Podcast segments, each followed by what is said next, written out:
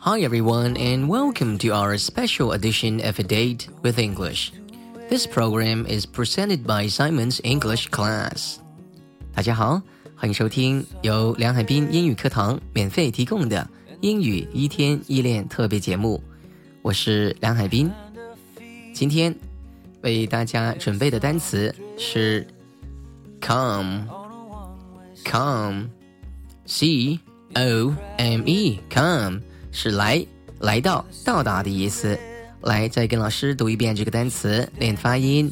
come，come，发音完之后呢，记得嘴唇、嘴巴应该是紧闭的，不要张开。come。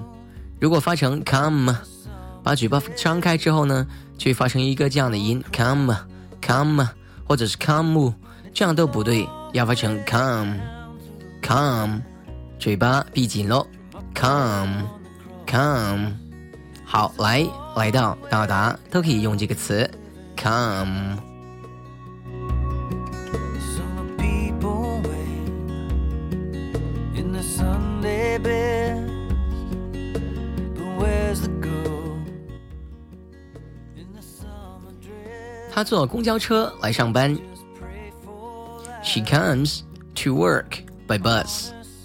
She comes to work by bus.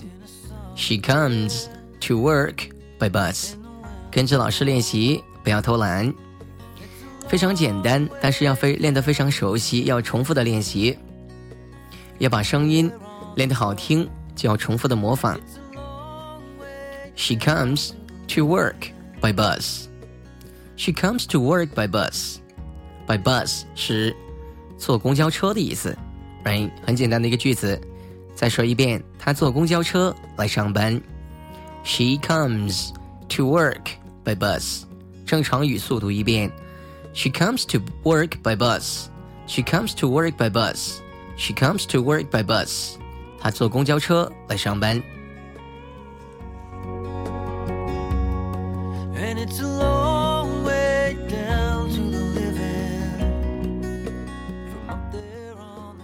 刚才 的句子当中，come 是来的意思，come 也可以用来表达到达。你什么时候到的？你什么时候来的？可以直接这样说：When did you come? When did you come? 你刚刚是什么时候到的？When did you come? When did you come? 记得读成 Did you? Did you? 读慢的时候可以读成 When did you come. 正常语速 When did you come? When did you come? When did you come? 这样读。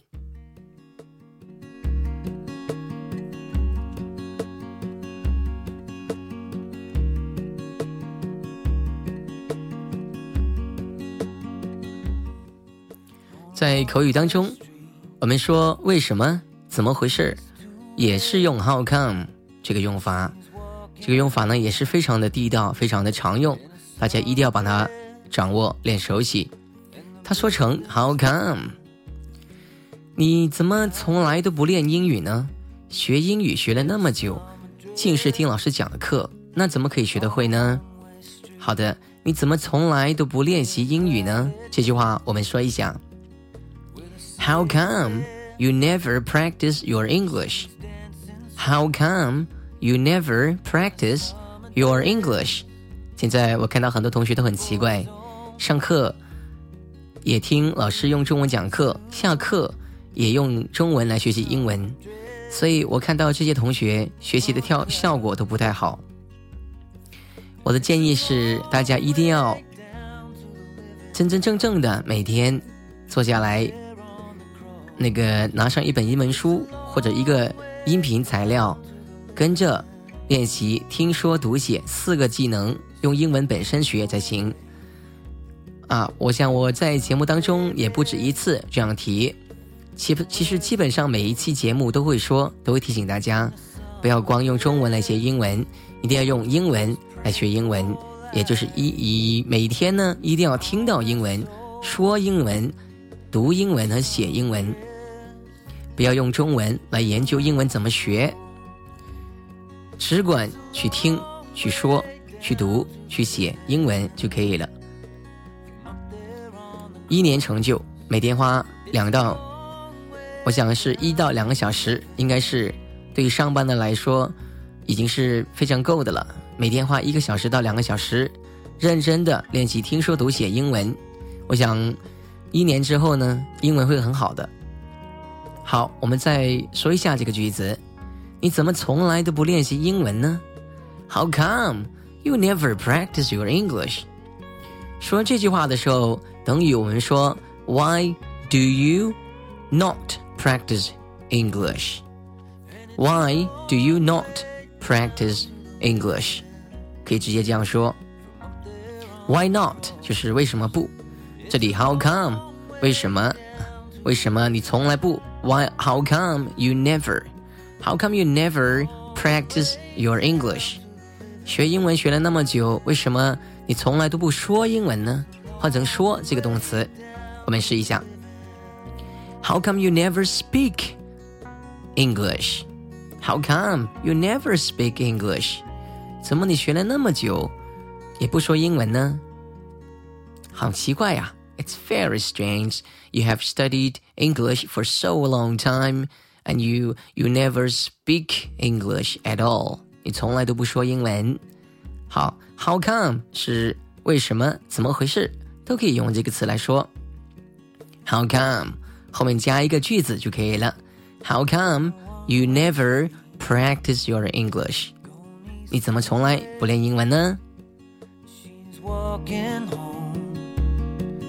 In a summer dress and the building's full。 好，再来学习一个用法，come across，come。across，为大家拼写一下 across 这个词，a c r o s s across。它的原意是穿过的意思，但是 come across 是一个词组，它变成意思是被理解、被弄懂的意思。我们试一下说一个例子，大家。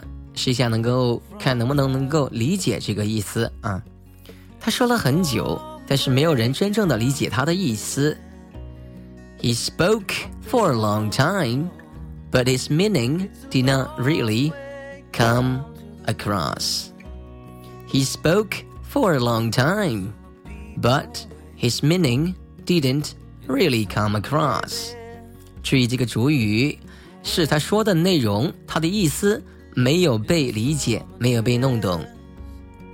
这里翻译成中文有被动的意思，但是在中英文里面它是一个主动的用法。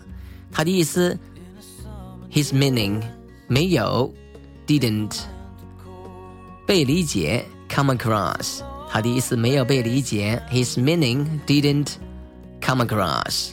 这样英文里面是主动的语态，但是呢，翻译成中文。它是被理解、被弄懂的意思。来，我们再读一下，读多几遍，大家从读的过程当中来领略、领会这个句子的意思。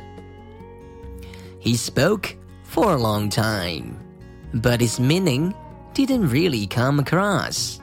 他说了很久，但没有人真正能够理解他的意思。He spoke for a long time, but his meaning didn't really come across.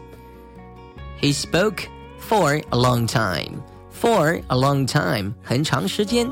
他说了很长时间，很久。He spoke for a long time, but 但是 his meaning didn't really come true. Sorry, come across, come across.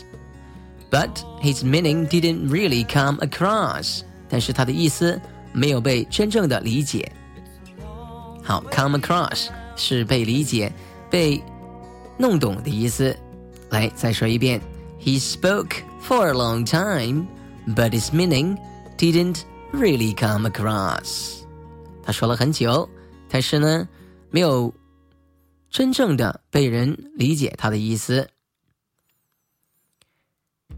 好，下面我们看另外一个用法。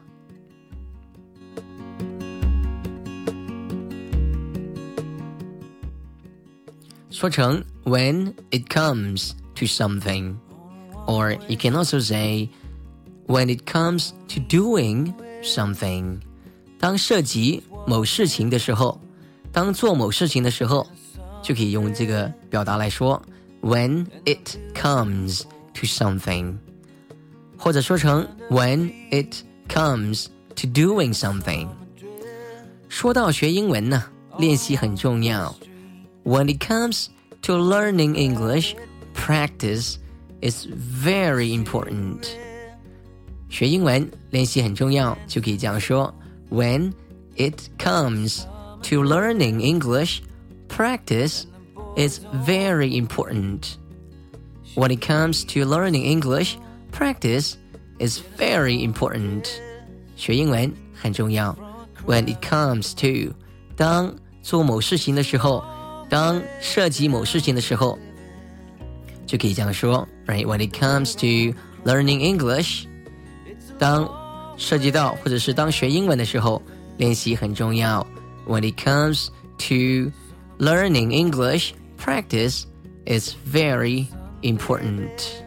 好了，when it comes to something, or 可以说成 when it comes to doing something，可以表示当涉及某事， 或者是当做某事的时候，就可以这样说：when it comes to something。when it comes to doing something.